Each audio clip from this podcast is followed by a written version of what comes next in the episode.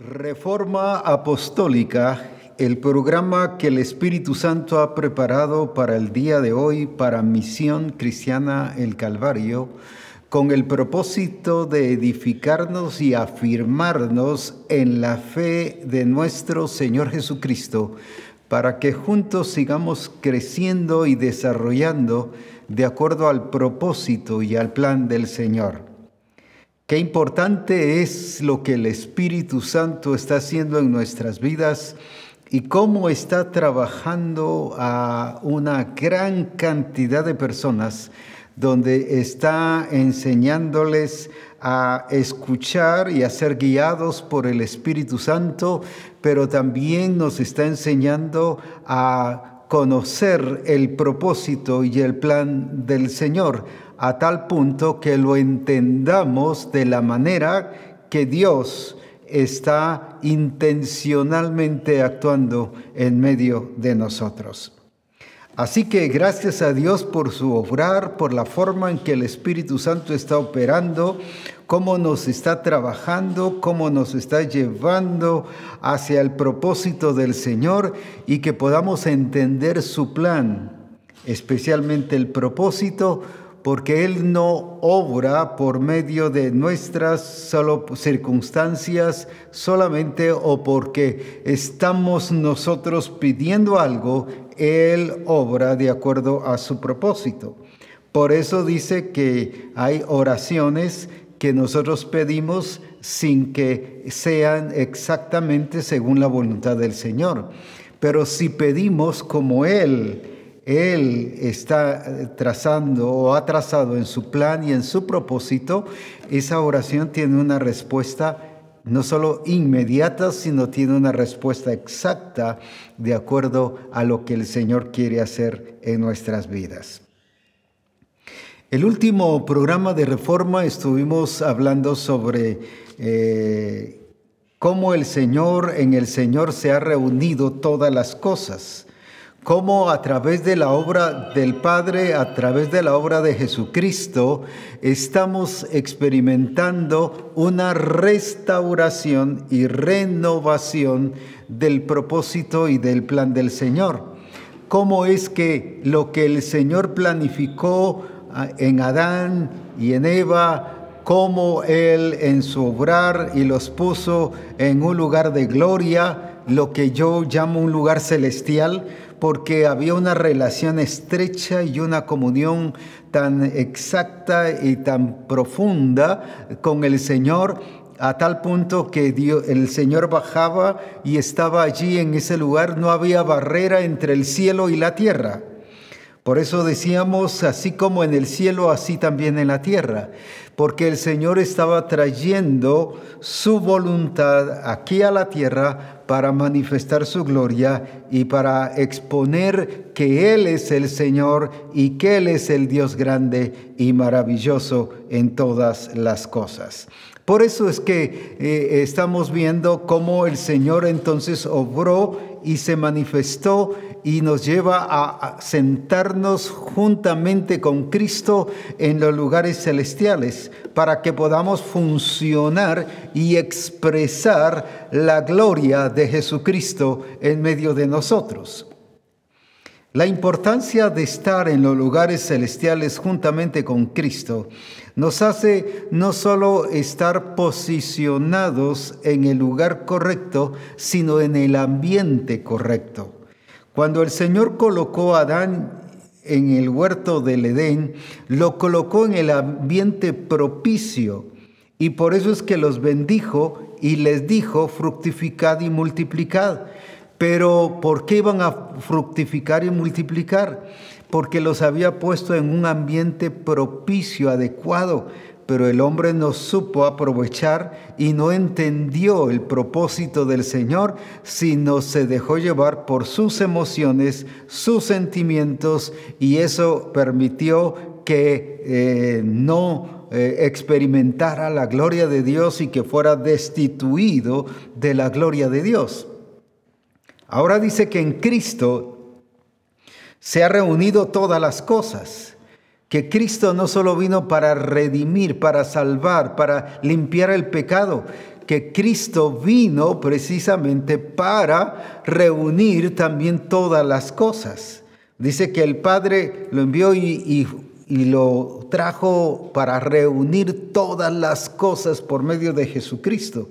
¿Qué cosas? Las cosas que allá en el principio, en el origen, se le habían dado al ser humano para que de esa manera pudiera vivir de una manera tan libre, de una manera con la libertad en el Señor por tener la imagen y la semejanza, ya que era un ser creado y por esa razón podía experimentar la gloria del Señor. Y decíamos que eso nos hace gente vencedora, el estar posicionados en el lugar correcto, en los lugares celestiales, en Cristo Jesús, pero también el estar en el ambiente correcto, en el ambiente adecuado. Decía en estos días a un grupo de hermanos que, por ejemplo, yo tengo unos peces allí en, el cuarto y, para serles franco, nunca les he enseñado a nadar a los peces. Ellos han nadado y así se la pasan nadando. ¿Pero por qué? ¿Por qué están nadando? No solo están en el lugar correcto, sino en el hábitat correcto de ellos, o sea, en el ambiente. Por naturaleza nadan. Entonces, eso es lo que el Señor nos está mostrando, que cuando estamos posicionados en el lugar correcto y en el ambiente correcto, entonces sí somos más que vencedores por medio de nuestro Señor Jesucristo. ¿Por qué no tomamos o por qué no experimentamos la victoria en Cristo Jesús?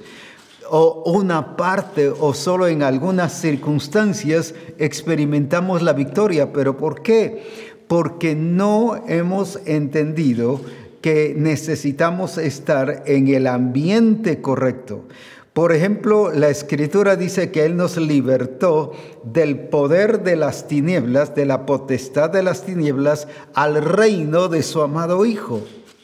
Pero no podemos vivir en ese reino de luz, como él dice, y expresar lo que se vive en el reino de luz si todavía estamos experimentando o todavía tenemos la actitud de vivir bajo las costumbres, las tradiciones, como ya hemos visto, que dice que anulan los mandamientos del Señor, que lo hacen nulo en nuestra vida, que no nos llevan a experimentarlo. Entonces, no estamos en el ambiente adecuado. Por ejemplo, dice que nos sacó de las tinieblas a su luz admirable. Pero, por ejemplo, la iglesia de Colosa estaba viviendo y había experimentado el nuevo nacimiento, pero con actitudes y con acciones de las tinieblas, y por eso Pablo les hace ver que han muerto en Cristo capítulo 3 y versículo 3 de Colosenses nos dice que habéis muerto en Cristo, pero el versículo 5 les dice, haced morir lo terrenal. Entonces, aunque estaban en el reino de luz, estaban viviendo con acciones de las tinieblas, o sea, su ambiente era porque se estaban moviendo, no entendieron que aunque estaban en el mundo, no eran del mundo. Y eso es lo que le pasa a la iglesia. Piensa que como está en el mundo, pues tiene que participar del sistema del mundo, de las cosas del mundo, de las acciones del mundo.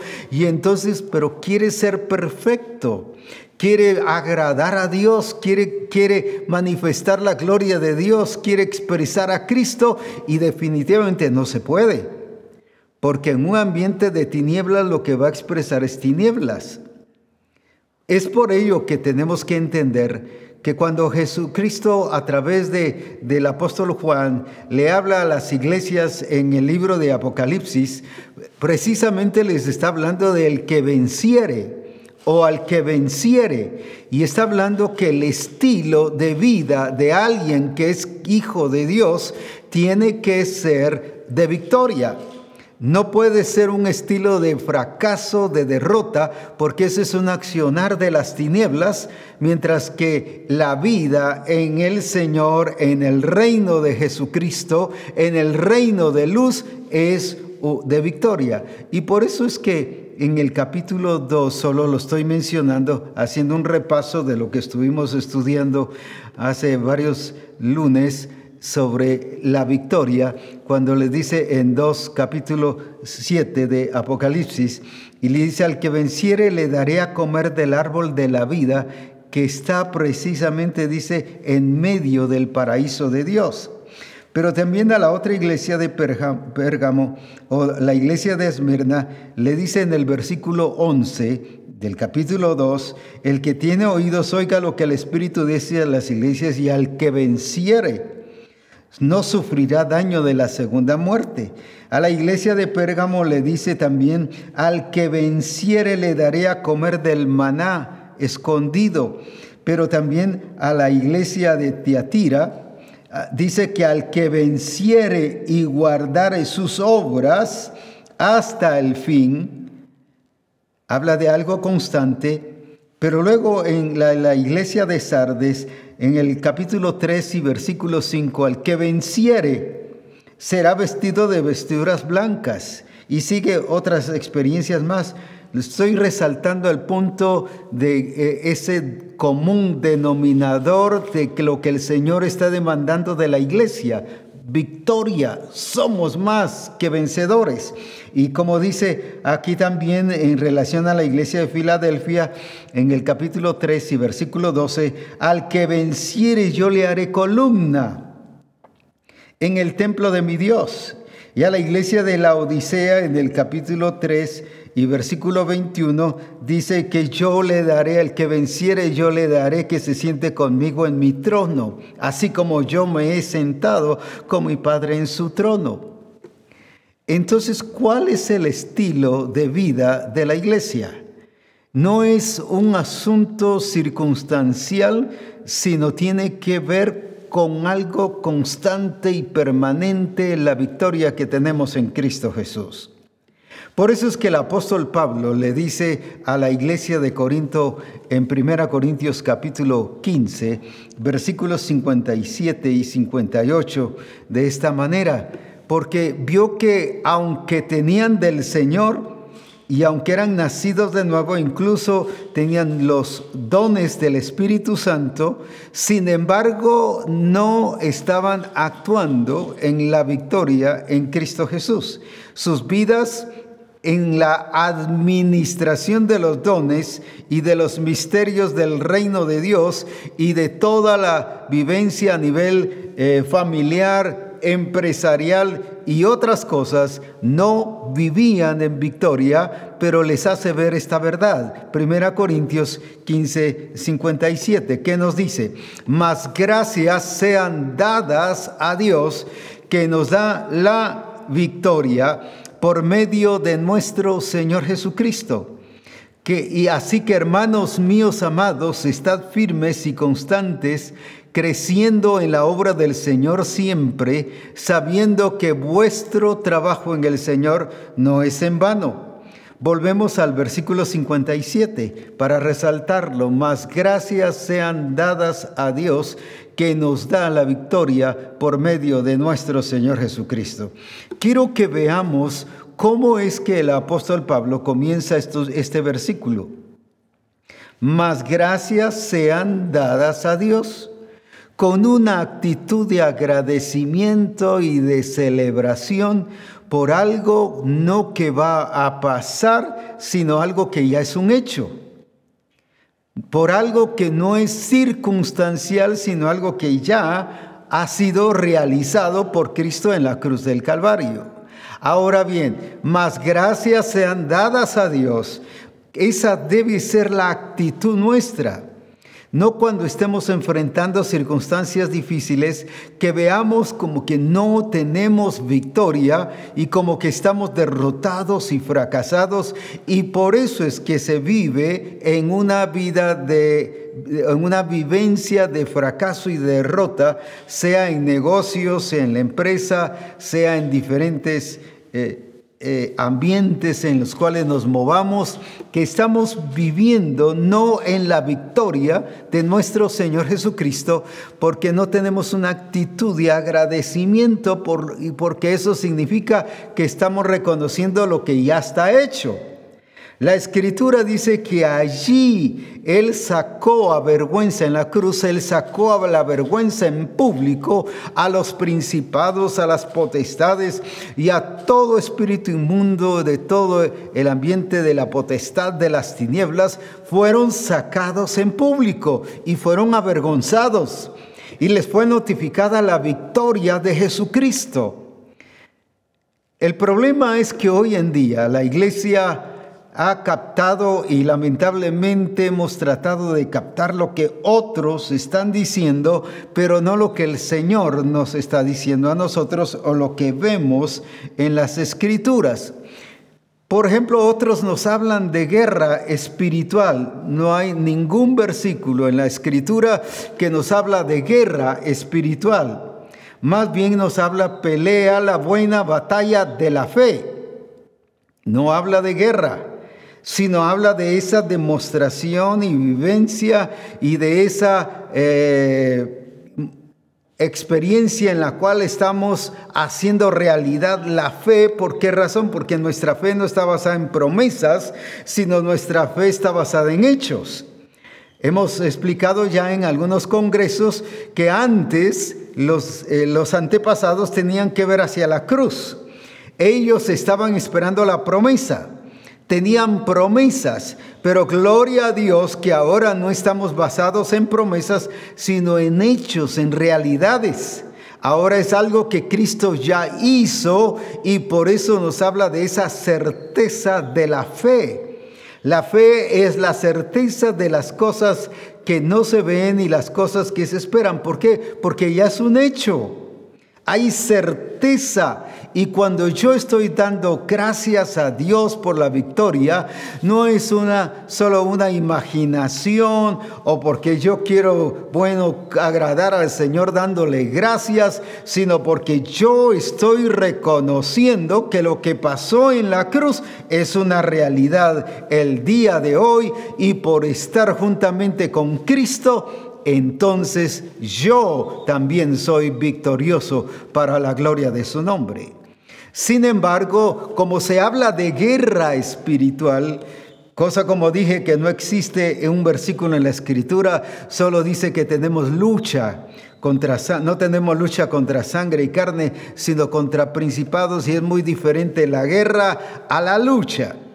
La lucha es la que hay que resistir. La lucha es la que hay que mostrarle. Es una, es una ¿qué? batalla de cuerpo a cuerpo donde se resiste y se le hace ver a Satanás con todos los principados y potestades y todo demonio que pueda existir que somos más que vencedores. Por eso es que la escritura no nos manda a hacer guerra espiritual, pero sí dice resistid al diablo y de vosotros huirá.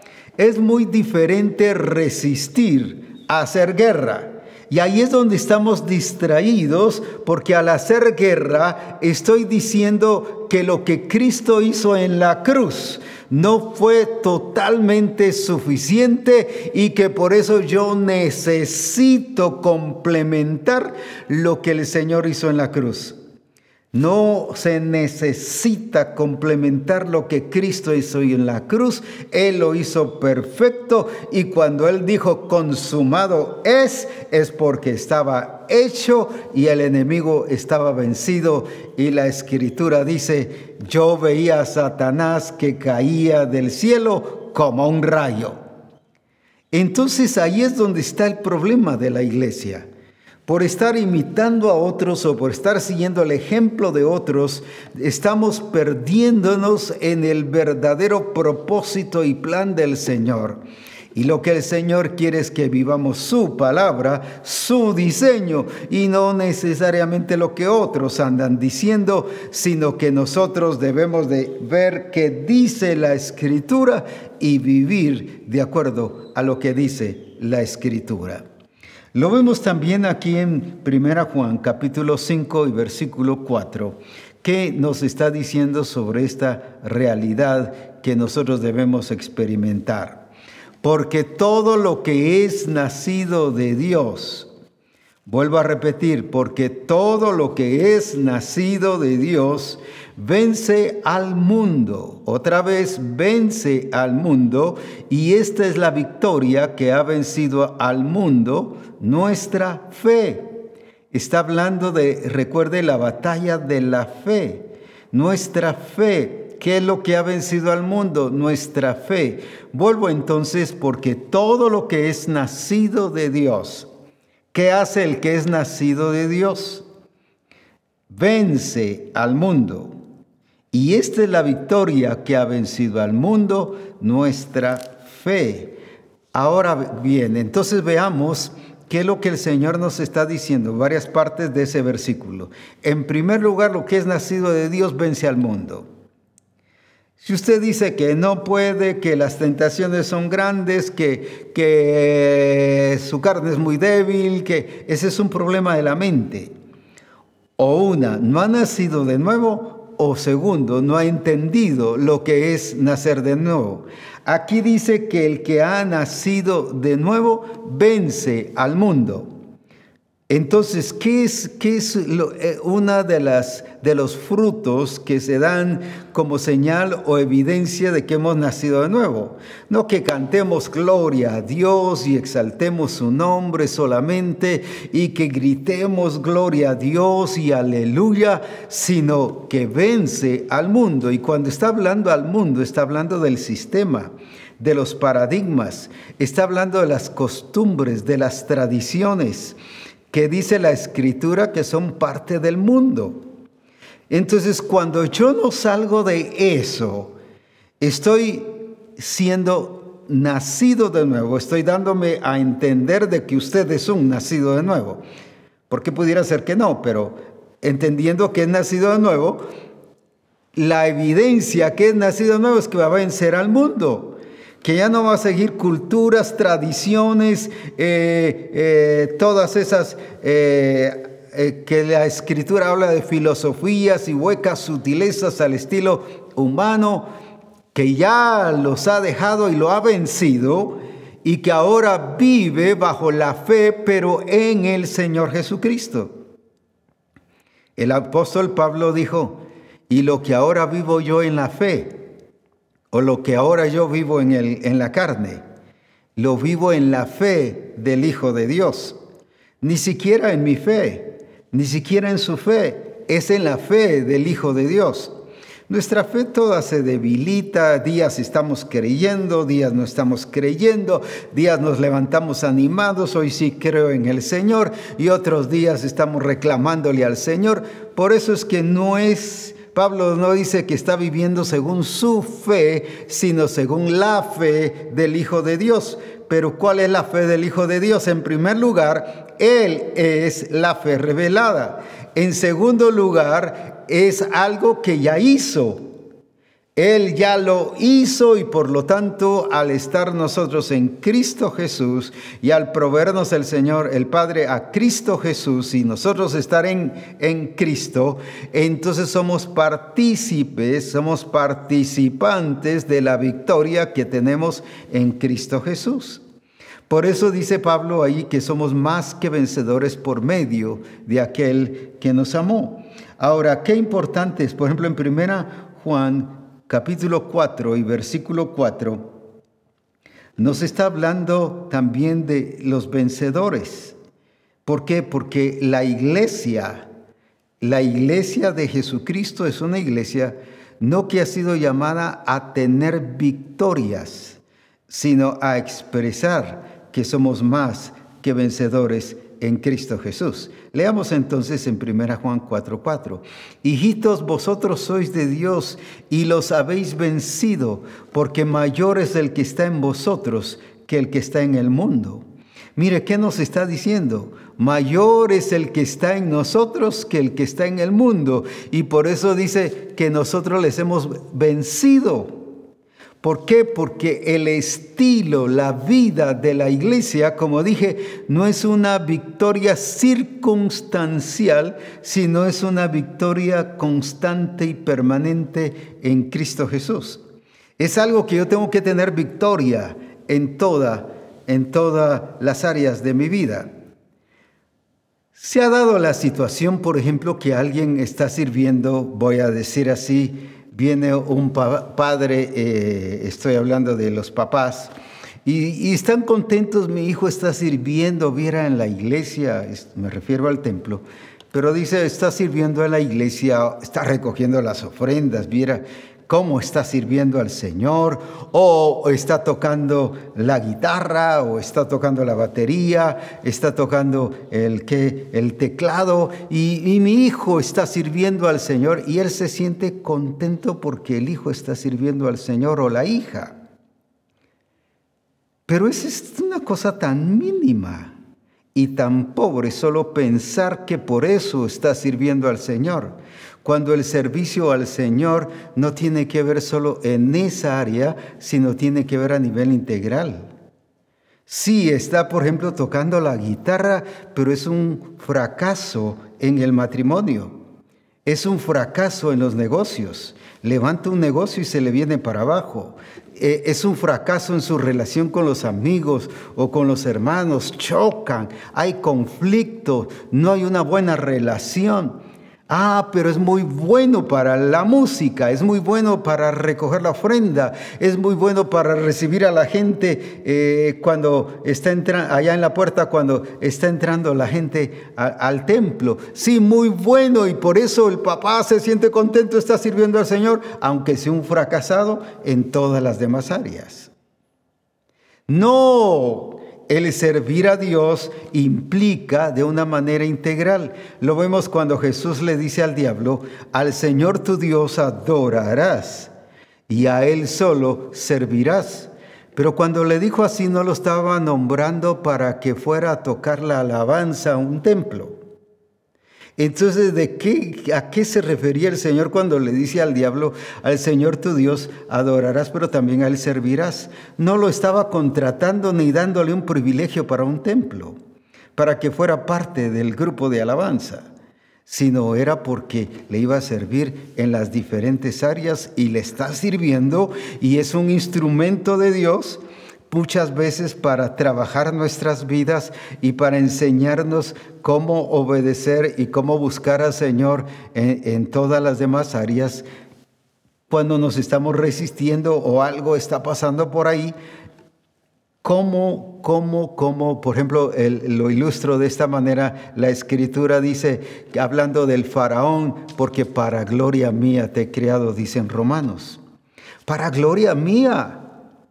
Para gloria mía te puse, te levanté. Yo no dijera, pero si el faraón, según los demás dicen, es una figura del diablo y todo eso, pero sin embargo eh, fue un instrumento de Dios en el momento preciso para cumplir su plan.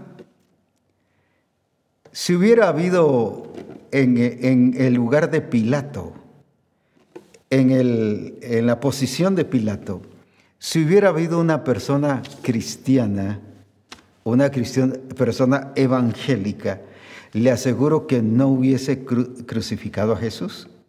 No, no, no, yo a mi Cristo no lo dejo y lo voy a defender a capa y espada.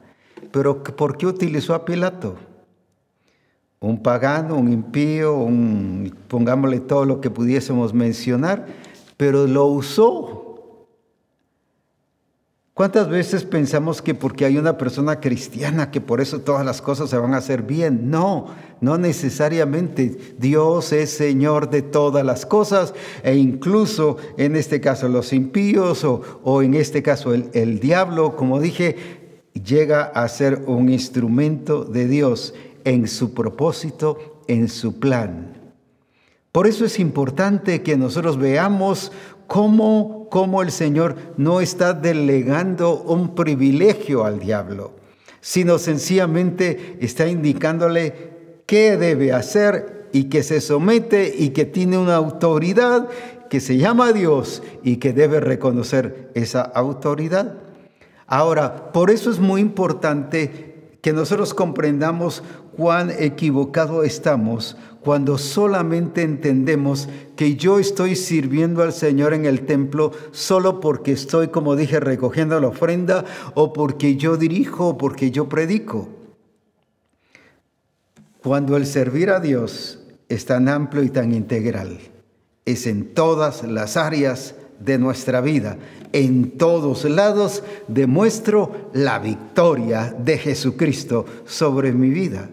Por eso es que les dice a las siete iglesias, al que venciere, no es al que predica, no es al que, al que, al que asiste a los discipulados. No estoy diciendo que ahora ya no, no asista, sino me estoy refiriendo que no por asistir al discipulado significa que sea un vencedor no al que recoge la ofrenda, no al que toca el teclado o al que toca la guitarra o la batería, que por eso es un vencedor, no al que venciere.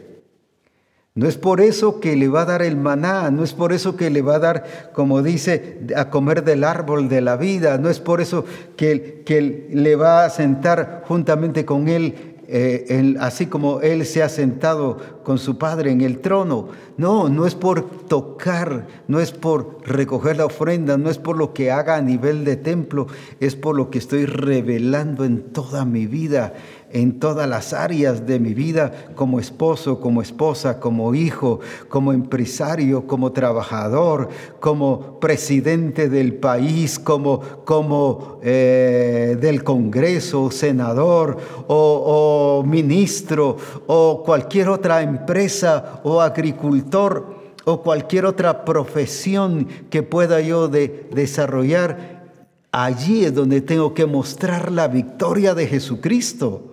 Pero no solo porque obtengo grandes ganancias significa que soy más que vencedor, que me está yendo bien financieramente, pero quizás en mi hogar ya se está dividiendo o mi hogar es conflictivo. No, es en todas las áreas porque tengo que mostrar la victoria que tengo en Cristo Jesús.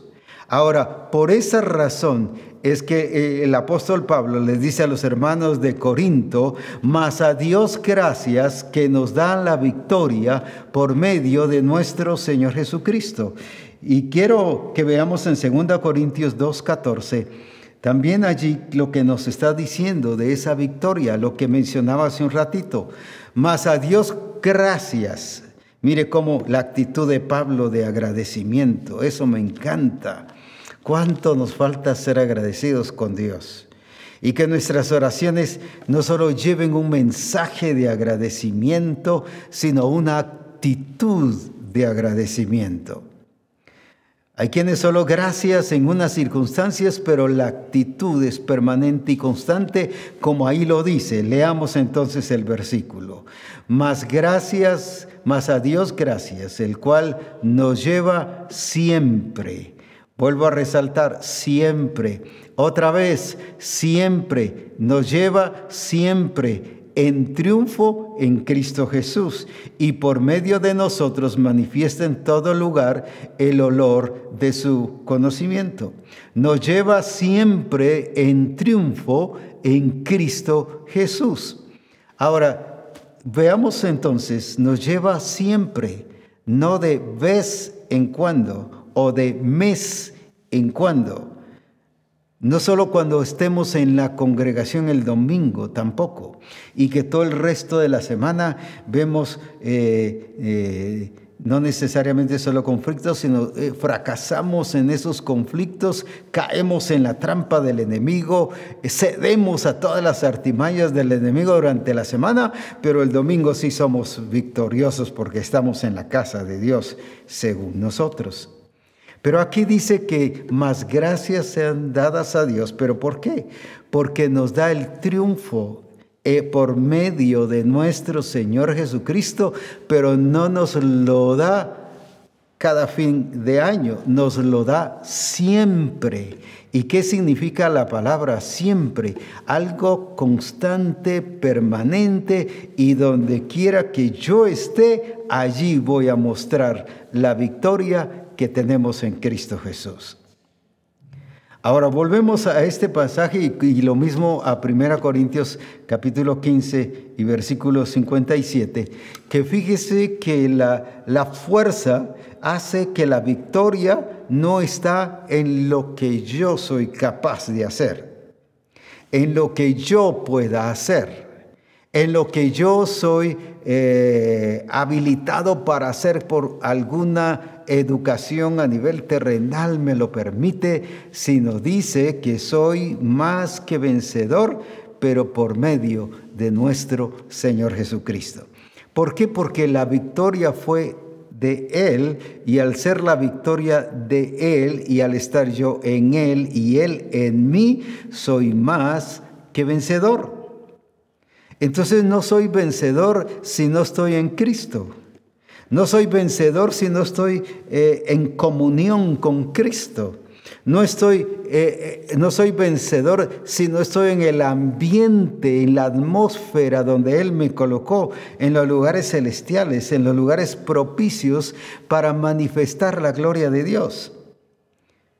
Qué importante es entonces que nosotros comprendamos que esa victoria no depende de mí, esa victoria depende de lo que Él ya hizo, no que va a hacer, sino de lo que Él ya hizo en la cruz. Y como yo morí, fui sepultado y resucité juntamente con Cristo, por lo tanto todo lo que Él ha hecho me hace partícipe de su obrar y de su manifestar y por lo tanto dice que esa victoria es en Cristo Jesús. Algunos quieren ser victoriosos pero sin tener la comunión con, con Cristo. Estar separados de Cristo y hacen lo que quieren y viven como quieren, pero quieren ser victoriosos. Esa es una victoria humana y carnal que se puede tener, pero no es la victoria contra las fuerzas de las tinieblas y contra todo ese ambiente del sistema del mundo. Eso solo lo podemos tener en Cristo Jesús. Por lo tanto, es importante que esté conectado, pero con una comunión perfecta, agradable, con una comunión verdadera en relación a Jesucristo. Cuando yo estoy así, entonces la victoria la experimento, como dice la escritura que leímos hace un, hace un ratito, siempre.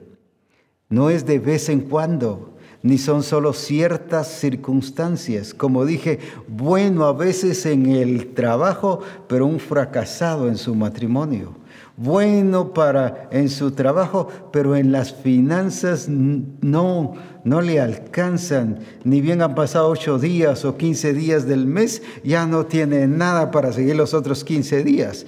Eso le pasa a la mayoría de hermanas. Ya cuando sienten ya no tienen para terminar el mes y a pensar en, en el ofiado. No, es importante que manifestemos la victoria de Dios en todo aquello en todas las áreas de nuestra vida, en nuestras relaciones. Ay, yo con ese hermano no me puedo llevar. Ay, yo, mire, mire, mire, no sé por qué choco con esos hermanos. Dice la escritura que si no tengo comunión con los hermanos, ando en tinieblas. O sea, estoy tratando de tener comunión con ellos con actitudes mías de tinieblas. No se puede. Tengo que andar en luz y la expresión de que ando en luz es porque sí puedo tener comunión los unos con los otros. Eso dice en Primera Juan.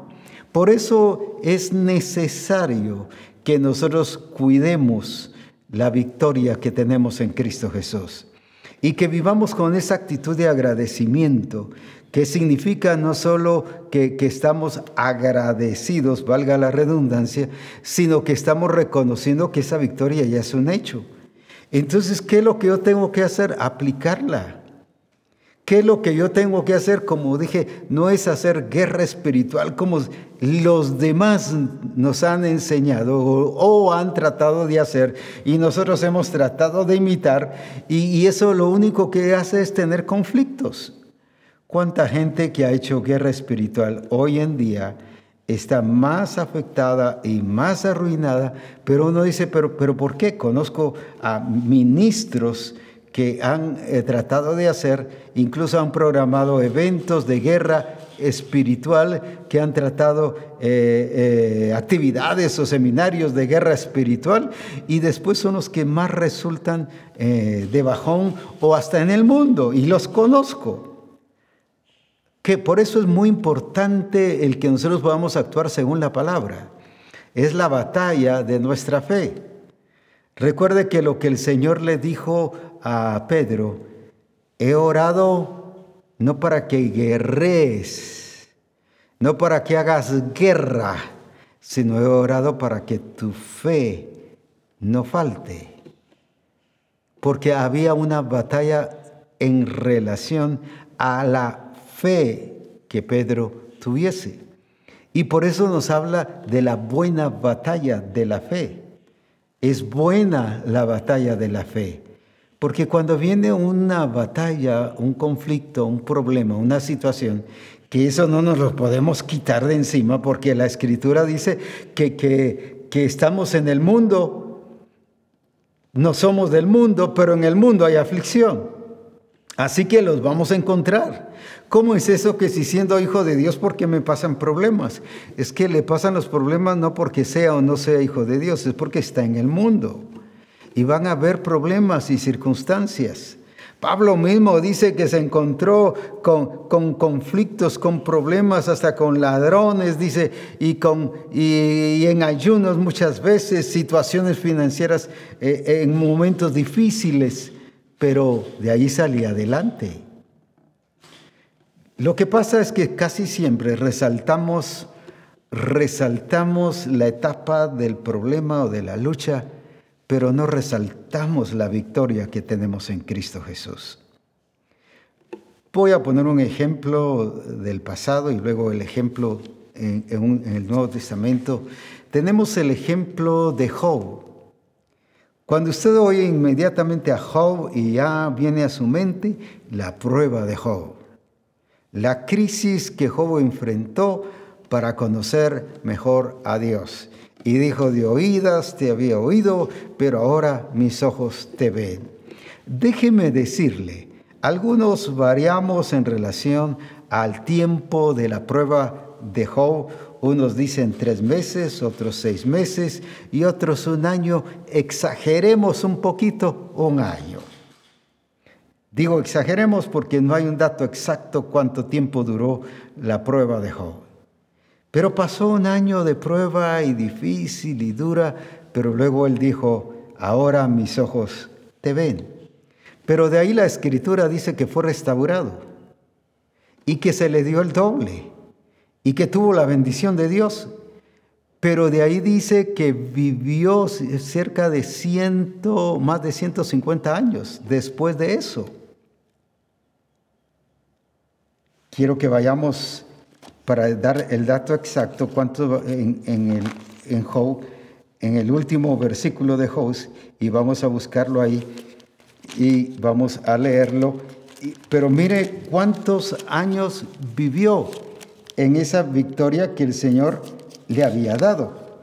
Y dice así, después dice el versículo 16 del capítulo 42, después de esto vivió Job 140 años, para ser exacto ya, siendo 40 años y vio a sus hijos y a los hijos de sus hijos hasta la cuarta generación.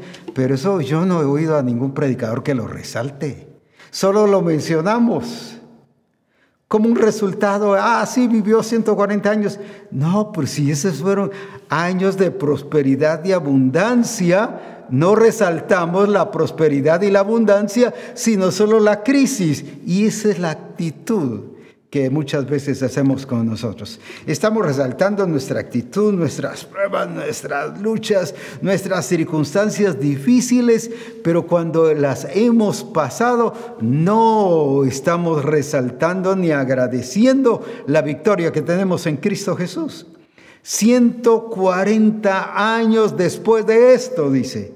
O sea, después de esta prueba que tuvo, él vivió 140 años en victoria, en triunfo, en prosperidad y no solo vio a sus hijos, sino a los hijos de sus hijos y dice que hasta la cuarta generación. Mire qué, qué preciosidad.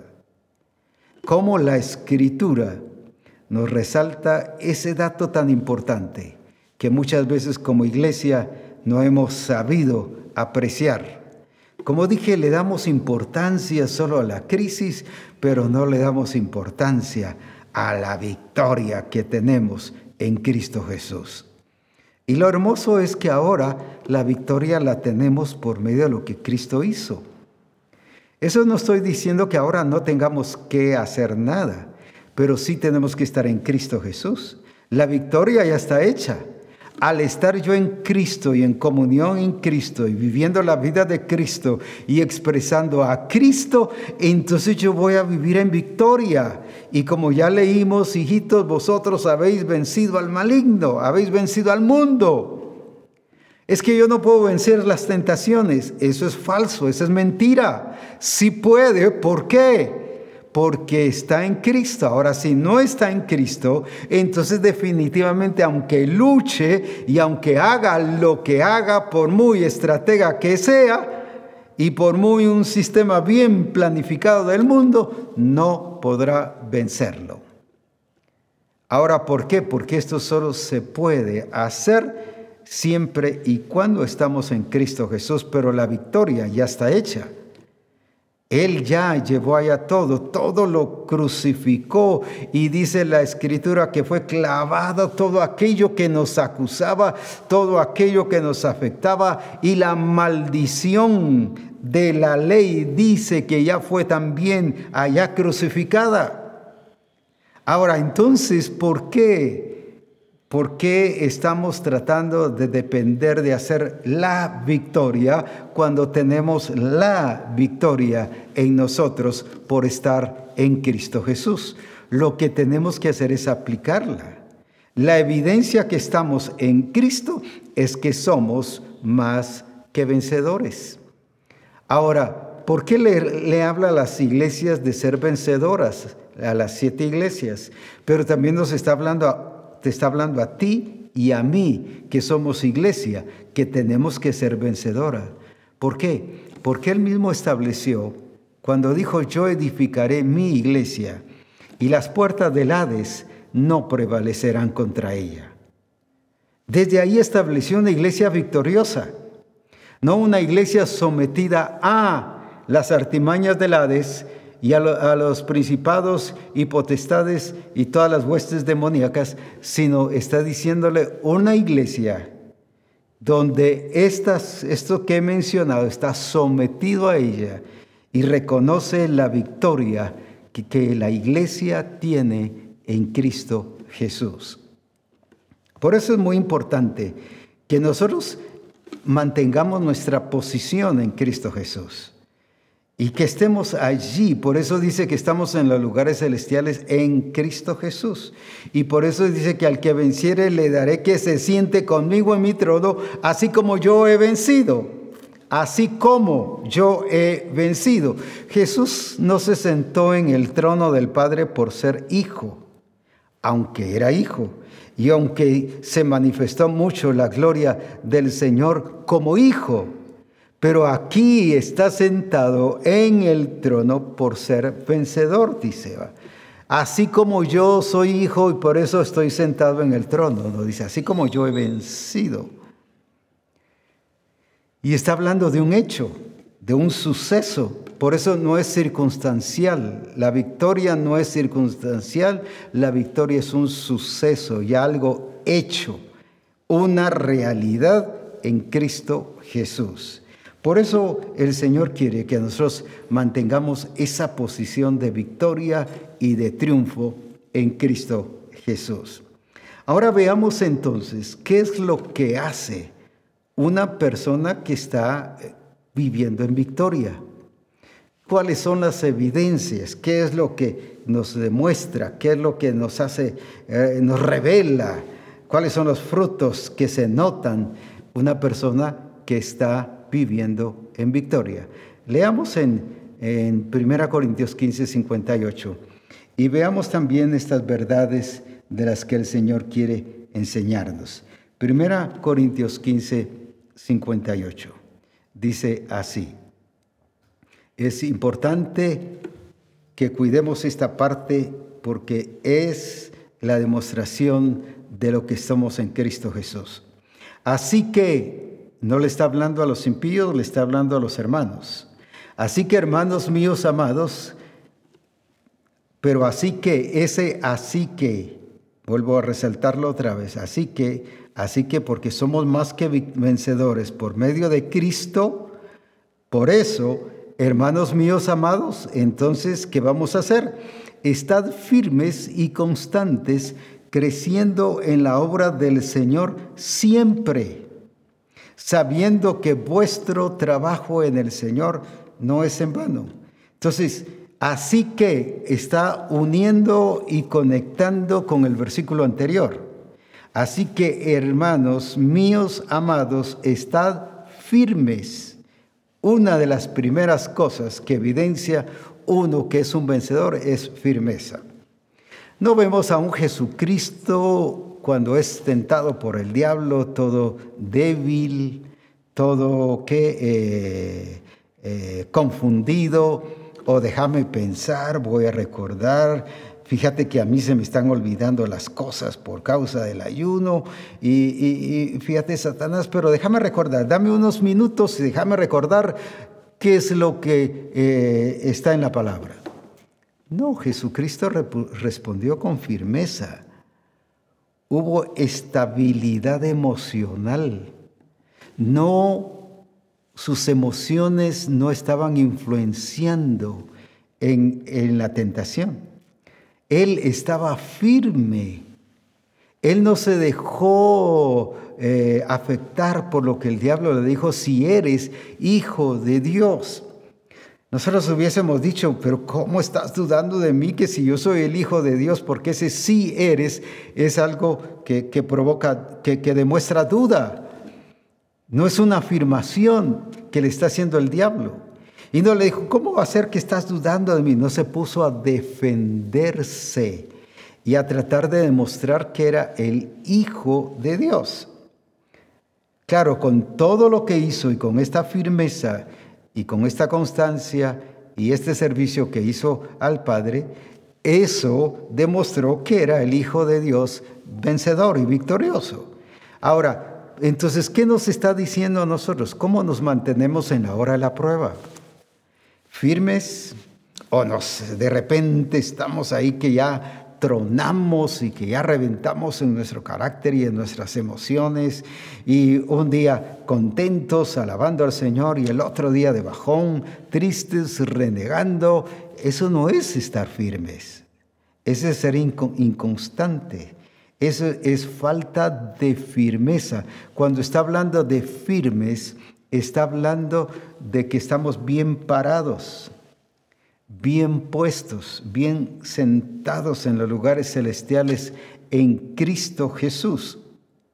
No estamos cambiando de posición, no depende la circunstancia que estamos viviendo. En cierta ocasión decía unos hermanos en una congregación, ¿Cuántas veces testificamos? Doy gracias a Dios, hermanos, porque este mes eh, me subieron el sueldo y alabo al Señor y bendigo al Señor por todo lo que hace y amén, dice la congregación. Pero les decía, nunca he oído a alguien que diga, fíjense que este mes me bajaron el sueldo y doy gloria a Dios por eso. Creo que ni usted lo ha escuchado. Ahora, no estoy diciendo entonces que aceptemos cualquier cosa solo así por así. Si estamos hablando de la victoria que tenemos en Cristo y de nuestra actitud de agradecimiento y de una expresión del reconocimiento de lo que el Señor ha hecho, de firmeza. No porque nos suben el sueldo nos sentimos sumamente emocionados o nos bajan el sueldo nos quitan el trabajo sin entender el propósito del Señor que tiene Él un plan para cada uno de nosotros. En cierta ocasión, una joven, hace muchos años, en una de las iglesias que pastoreaba, Me decía en ese momento, pastor, eh, ¿qué hago? Fíjese que, que mi novio dijo que termináramos y que, ¿Y qué hiciste tú? Pues me fui a llorar y decepcionada. Y incluso como él viene aquí al, al templo, eh, yo ya no quería venir al templo y, bueno, y tu relación en el templo depende de él o de ella, depende de lo que tú eres en Cristo. Y segundo, tienes que estar firmes. Eso no significa, si se fue, pues déjalo ir. Si, es tuyo, pues va a regresar y si no es tuyo, pues el Señor te va a dar algo mejor, te está evitando algún problema. Tienes que entender el propósito y el plan del Señor. ¿Y cuántas veces hay cosas que así nos afectan y nos ponen de bajón y hasta ya no queremos ir al templo por no verlo, por no verla o porque no ver a los demás hermanos por algún conflicto que tuvimos? No, es firmeza, es estabilidad. Él no fue movido ni sus emociones, ni ninguna actitud, ni ninguna acción por causa de la presión que el enemigo estaba haciendo en Cristo Jesús, no solo en la tentación, sino en la cruz y en cualquier lado donde veamos, vemos a un Cristo firme. Ahora entonces, la demostración de victoria tiene que ver con la expresión y la demostración de firmeza que tú tengas. Si a ti te afecta lo que dice la gente, entonces demuestra que esa persona que está diciendo cosas de ti o hablando cosas del diseño de la obra, si eso te afecta, te molesta, te duele, quiere decir que el que te está controlando es esa persona, pero no es el Espíritu Santo. Y entonces no eres firme, sino estás siendo de doble ánimo. Es por eso que aquí dice que una de las evidencias o de las demostraciones de que somos más que vencedores, vamos a estar firmes. Segundo, constantes. ¿Qué significa el estar constante?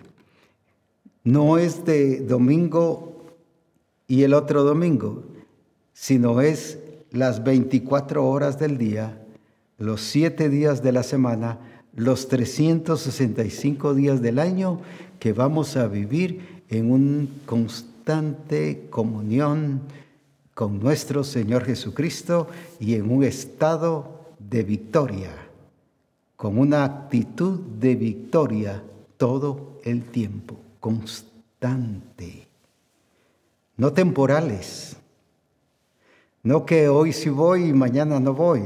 No que hoy sí canto y mañana no canto.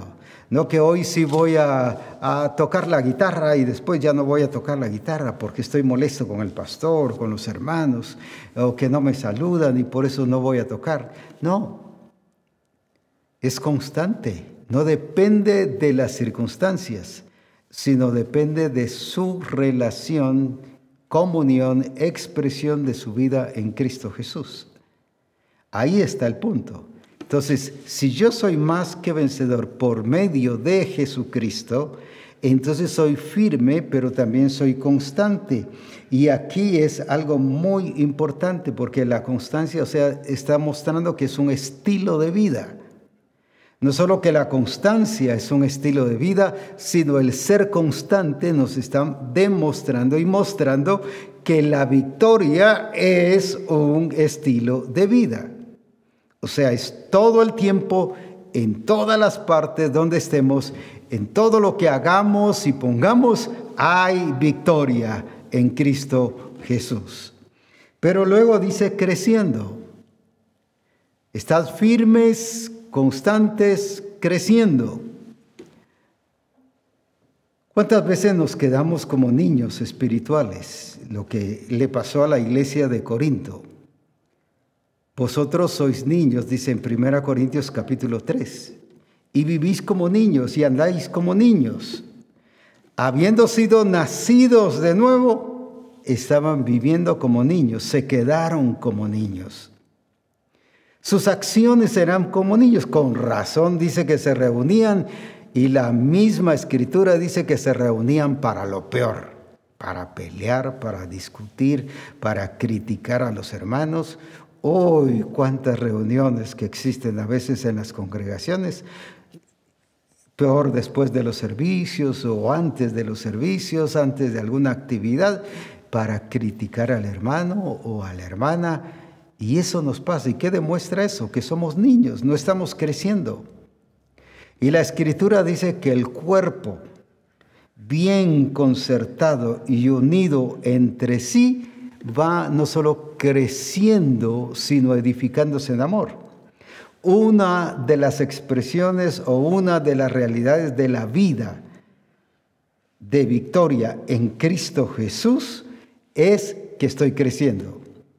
Si yo vivo bajo ese ambiente de crítica, de murmuración, de poner en pleito, no has visto a la fulana de tal o no has visto al fulano de tal que está haciendo esto, que está haciendo el otro, eso demuestra que soy un niño espiritual.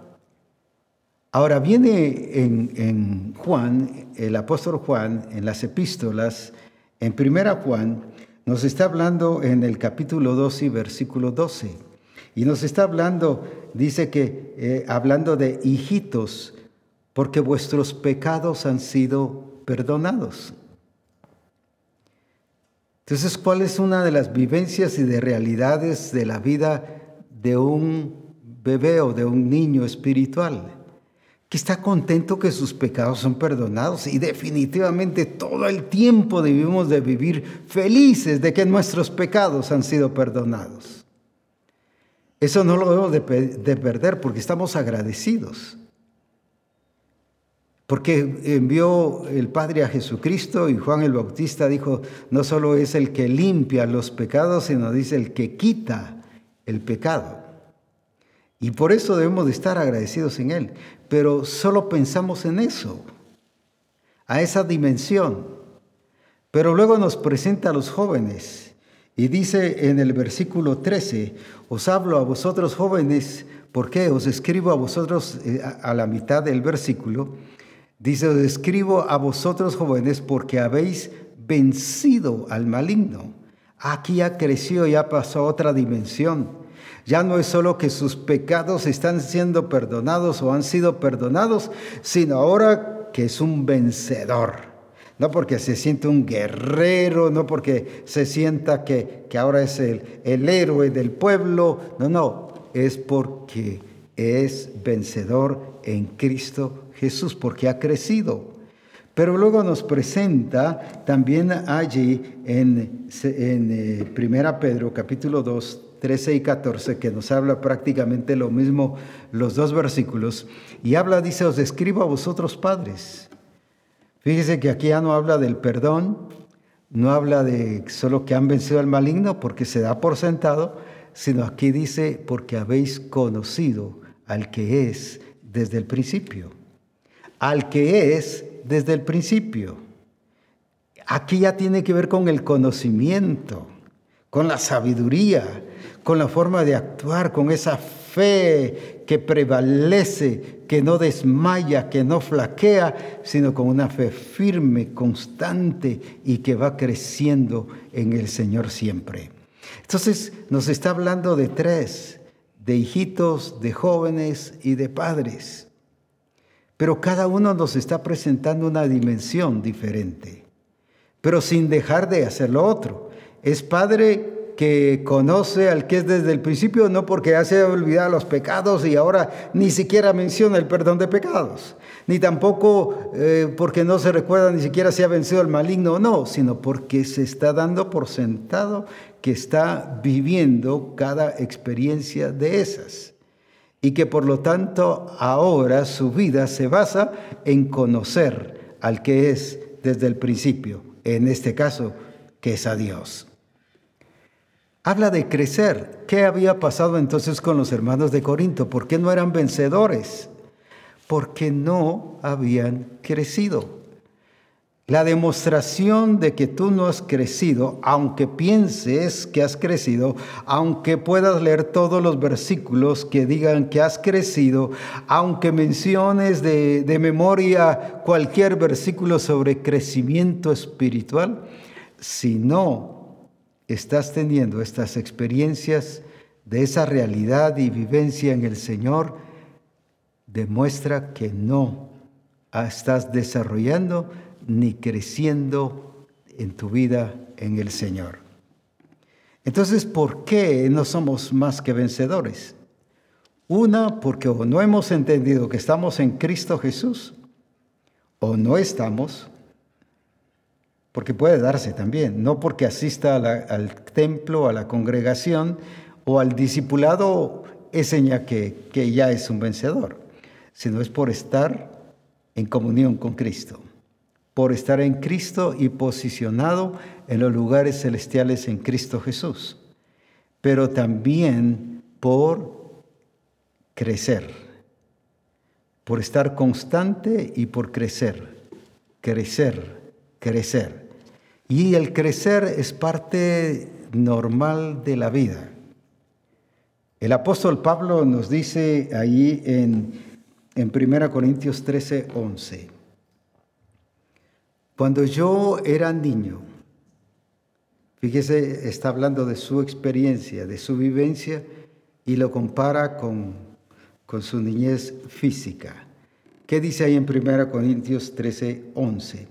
Cuando yo era niño, hablaba como niño Pensaba como niño y juzgaba como niño, mas cuando ya fui hombre dejé, me gusta esa palabra, dejé. No le dijo, dijimos ahí el versículo, no le dijo, Padre, quítame lo que es de niño, que hacemos muchos. Quítame la niñez espiritual. No, aquí dice dejé. Era responsabilidad de él dejar lo que es de niño. Así que si tú sigues actuando como un niño, sencillamente no has actuado como una persona responsable. Entonces veamos pues qué pasó en la vida de Pablo. Nuevamente, allí en ese versículo, cuando yo era niño, hablaba como niño, pensaba como niño y juzgaba como niño.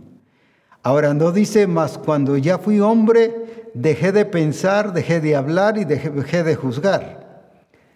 No dice que se convirtió en alguien que estuviese callado toda la vida y que no actuaba y que no producía nada. No, está diciendo que ahora hablaba ya no como niño, sino ahora como un hombre maduro. Dejé lo que era de niño, seguía hablando. Ya no hablaba puras cosas que eh, por gusto, puras cosas nada más por pasar el tiempo hay gente que es tremenda para habla y habla y puede pasar tres, cinco, seis horas hablando y, no, no, no, no, no, eh, no dice nada. No, no, aquí está hablando, ahora está hablando con madurez. Ahora habla cosas maduras, cosas más concisas, cosas más concretas. Cuando nosotros ministramos a alguien, por ejemplo, ministramos muchas veces a nivel de niño. ¿Y qué te pasó? ¿Cómo sucedió? ¿Hace cuánto te pasó? ¿Y qué sucedió aquí? Y mayormente si se manifiesta un espíritu inmundo, ¿y quién te, quién te envió? ¿Y cuánto tiempo estás aquí? ¿Y qué has hecho? ¿Quién te mandó? ¿Dónde tienes el entierro? Y empezamos. ¿Qué era lo que Jesús le dijo al paralítico? Él sabía que tenía ya tiempo el paralítico, pero no le empezó a sacar toda su niñez y que le confesara todos sus problemas, que me siento víctima, no me hacen caso, me desechan, aunque expresó algo, pero de los de allí, pero he sido desechado de mi familia y mejor me vine para acá, soy víctima. No, no empezó con esas administraciones del alma. Tus pecados te son perdonados, levántate y anda. Conciso.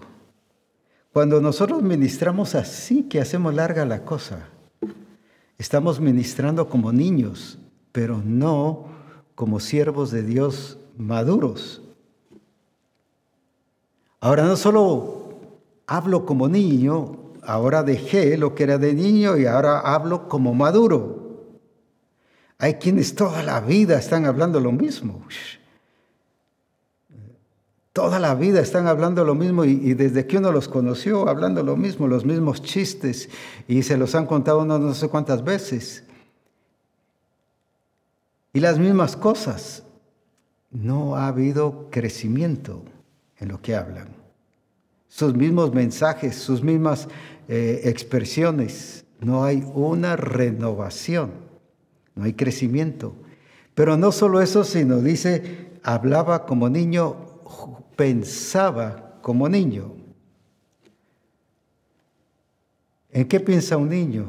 ¿En qué va a comer? ¿Qué va a jugar? No piensa en responsabilidades. Mientras que ahora dice, como Maduro, lo voy a parafrasear, ahora sí pienso en responsabilidades. No solo en responsabilidades, sino en ser responsable. Ya no solo pensando en cosas de tradiciones y de costumbres, sino ahora era, renovado en su manera de pensar. Pero no solo hablaba como niño, pensaba como niño y ahora habla como maduro y piensa como maduro, sino dice juzgaba. La palabra juzgar significa el entender, el analizar desde una perspectiva no lógica, sino sobre esa realidad de la fe. Juzgar las cosas, no está hablando de criticar, que ahora critica más que antes. No, no está hablando de eso. No está hablando de que es prejuicioso. Hay gente que lo saluda a uno y qué tal, cómo estás, pero ya desde antes, uh, este es un bandidazo, este es tremendo, uh, pero este es aquí, este es allá. Ya estamos prejuiciando y actuamos con prejuicio y juzgamos a los demás con prejuicio.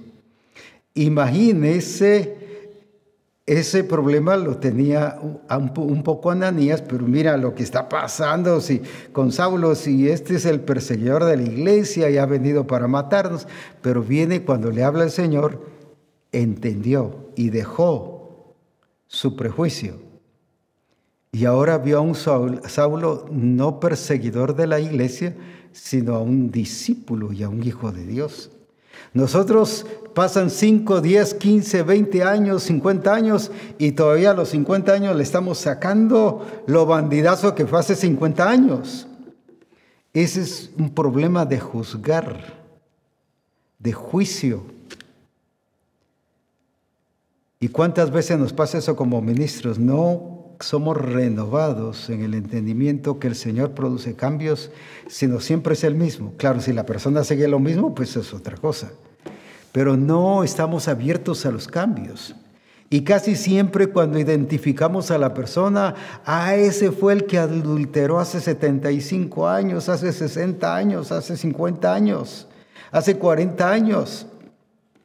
Ese fue el que se robó un par de zapatos o ese fue el que no le pagó a uno de los ancianos de la congregación hace tantos años. Y, y cuando ya esta persona quizás ya hasta se murió y solo lo estamos eh, mencionando, o si está vivo, no, no pensamos en cambios, somos prejuiciosos.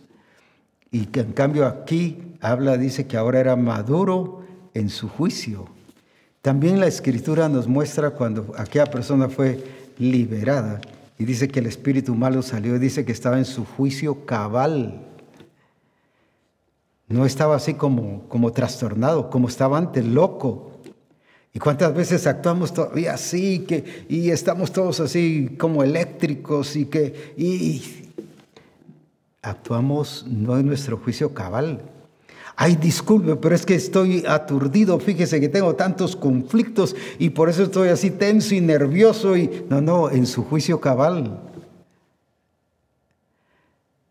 El que tenga tantas cosas y tantas presiones no le quita de estar en su juicio cabal porque está en victoria. Entonces no es excusa el que esté con tantas circunstancias y que usted se sienta ahí que todo, que no sabe ni qué hacer sino en su juicio cabal, producto de la obra del Señor Jesucristo en su vida. Así que somos más que vencedores por medio de aquel que nos amó. Una es certeza de esa victoria en Cristo Jesús, nuestra actitud de agradecimiento, pero también lo que se hace notorio, firmeza, constancia y crecimiento. Y Pablo es la demostración. Ahora, ahora lo que vivo en la fe, lo vivo en la carne, ahora lo vivo en la fe del Hijo de Dios, de algo que ya está hecho y que ha sucedido para la gloria de Jesucristo. Esa es la actitud y la vida que el Señor requiere de ti y de mí. No que a ver si lo tenemos, es que si tenemos a Cristo, esa será la evidencia. Alabado sea el nombre del Señor. Preparémonos para nuestro Congreso, ya está próximo la siguiente semana y estaremos disfrutando de la gloria de Dios. El Espíritu Santo está preparando ese ambiente propicio, no solo aquí en este lugar, sino en todo lugar donde haya misión cristiana del Calvario. El Espíritu Santo está obrando, manifestándose, preparando un ambiente propicio. Hay hermanos que me han dicho, aquí estamos viviendo en Congreso. Aquí estamos disfrutando la gloria de Dios. Yo digo, bueno, pues el Espíritu Santo está preparando todo y toda la atmósfera para que disfrutemos de la gloria de Dios. Agradecemos sinceramente a cada hermano que ha estado enviando sus siembras para el Congreso o para Reforma y qué importante ha sido porque nos ha ayudado a prepararnos con un mejor equipo. Hoy precisamente estamos estrenando varios de, ese equipo importante que, que se está ya probando para lo que va a ser y utilizarse durante el Congreso. Así que muchas gracias por lo que ustedes han estado haciendo y están haciendo posible que podamos transmitirles lo mejor, eh, cada vez mejor y cada vez con más eficiencia. Así que eh, gracias por los que han estado enviando sus siembras, también para ah, algunos ya han estado hablando sobre la provisión para la alimentación. Muchísimas gracias, nos hacen eh, disfrutar y tener una ah, vida tranquila durante el Congreso para exaltar y bendecir al Señor. Así que eh, gracias, Dios les bendiga y a seguir adelante eh, cumpliendo y obedeciendo lo que el Señor nos ha permitido hacer. Así que prepárese para disfrutar la gloria de Dios en nuestro Congreso y será una bendición verles y disfrutar, verles desde aquí, porque cuando nos mandan las fotos y estamos viendo oh, los videos, aquí están estos hermanos. Gloria a Dios. Por eso hablo de verles. Usted diría, pero si el apóstol Abraham no nos ve, nosotros sí lo vemos a él o el que está predicando. Nosotros también los vemos a ustedes cuando ustedes nos envían. Recuerde de enviar la foto a la página de la misión. Si lo envía o lo pone en Facebook, todo el mundo y sus amigos lo van a ver, pero no lo tenemos aquí como algo que podemos presentar que está pasando, sucediendo en su congregación o en su vida personal. Mándelo a la página de, la misión y allí sí, eh, nosotros eh, lo vemos. Yo por lo menos no tengo Facebook, así que por eso, aunque usted lo ponga en Facebook, yo no lo voy a ver. Y no lo voy a ver no porque no quiera, sino porque no tengo. Solo que me cuenten. Pero eh, por eso, si lo pone en la página, pues con gusto lo voy a ver. Así que será una bendición y juntos a disfrutar de la gloria de nuestro Dios. Bendiciones y a seguir con victoria en Cristo Jesús, porque dice que somos más que vencedores en todas las cosas. Dios les bendiga.